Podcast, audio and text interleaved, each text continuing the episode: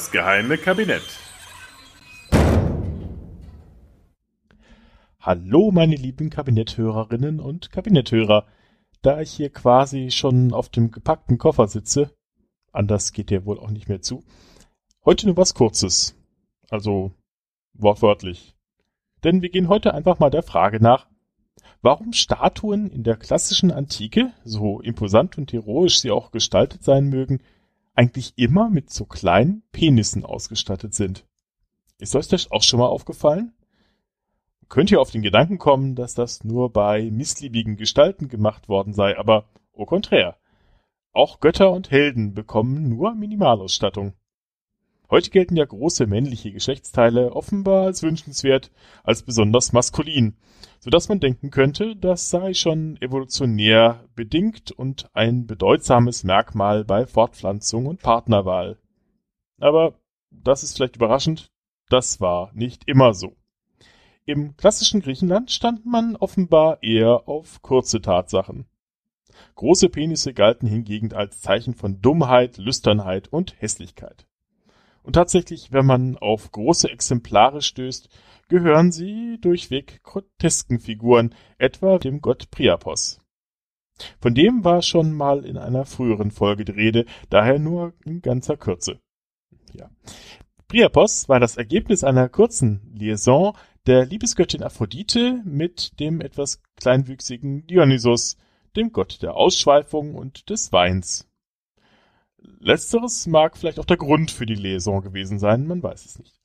Hera, die Ehefrau des Gottvaters Zeus, war immer noch sauer, dass sie sich damals beim Schönheitswettbewerb zwischen ihr, Aphrodite und Minerva äh, als Paris nicht für sie, sondern für die Liebesgöttin gestimmt hatte, also dass sie damals verloren hatte und so dass sie das Baby noch im Mutterleib äh, verfluchte und dieser daher missgestaltet und hässlich zur Welt kam. Als liebende Mutter sah Aphrodite darüber hinweg und, oh, ich sehe gerade in meinen Unterlagen, doch nicht. Nein, sie verleugnete ihn und setzte ihn aus. Göttinnen. Sie waren auch nicht mehr das, was sie mal waren. Also sozusagen. Nun ja, jedenfalls, äh, der kleine hässliche Priapos bekam sozusagen zum Ausgleich von der Natur einen enormen Penis.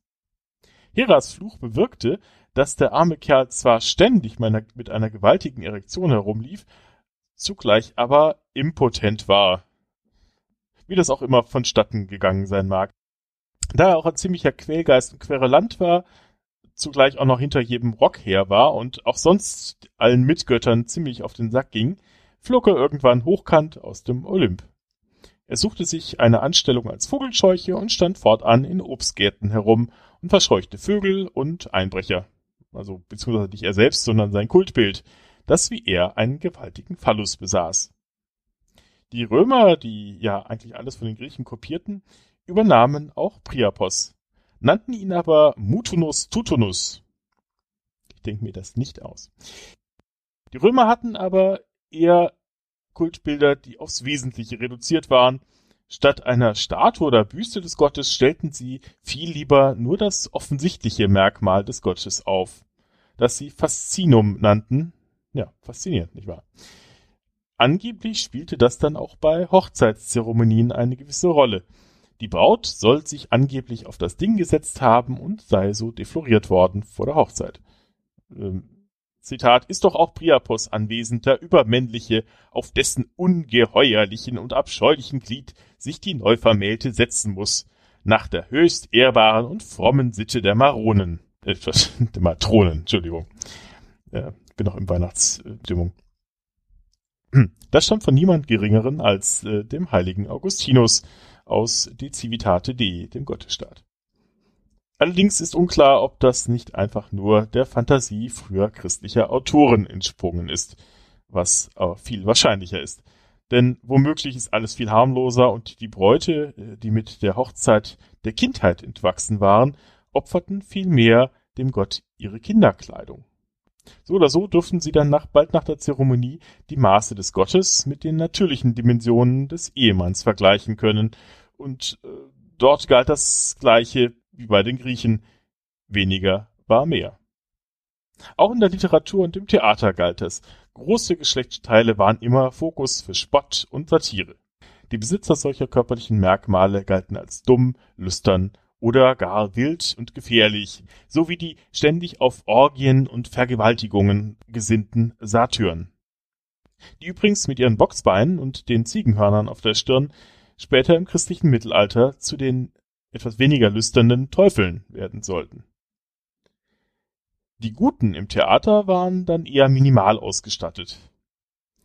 In den Wolken vom griechischen Dichter Aristophanes heißt es etwa Stets hast du dann Sohn vollkräftige Brust, frisch blühende Farb, breitschultrigen Wuchs, hübsch großes Gesäß, hübsch kleines Geschöß. Doch wenn du's treibst in der neuen Manier, bald hast du dann auch bleichsüchtige Farb, schmalschultrigen Wuchs, schwindsüchtige Brust, stets Munddiarrhoe, gar kleines Gesäß, gar großes Geschöß. Psephismen ohne End.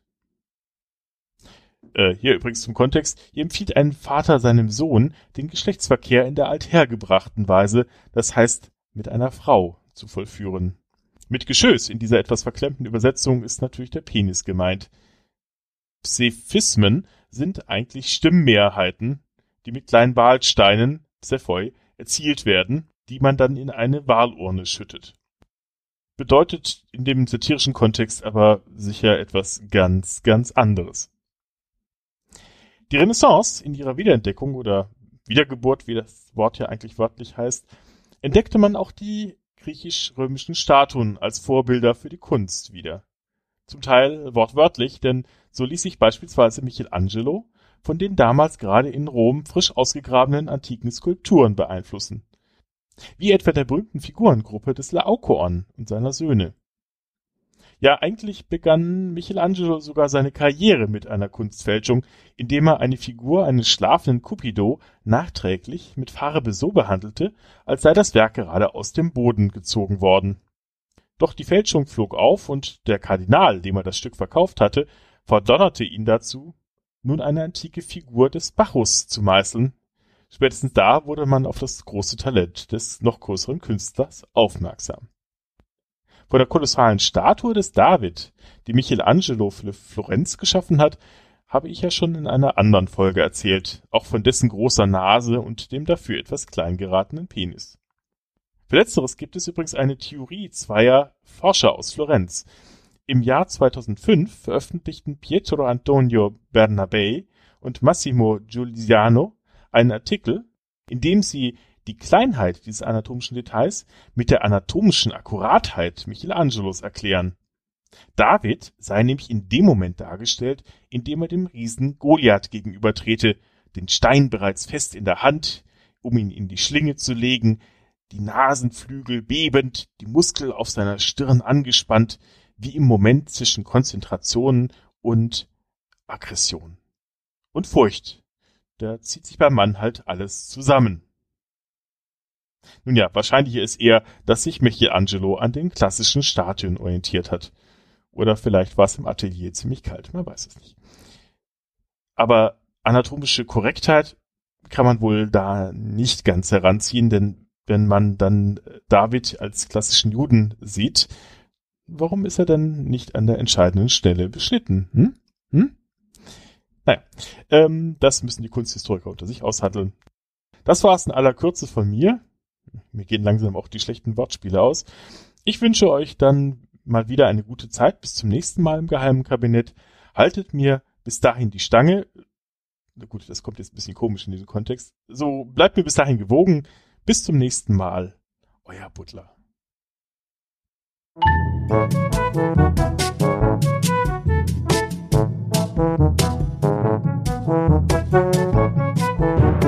you.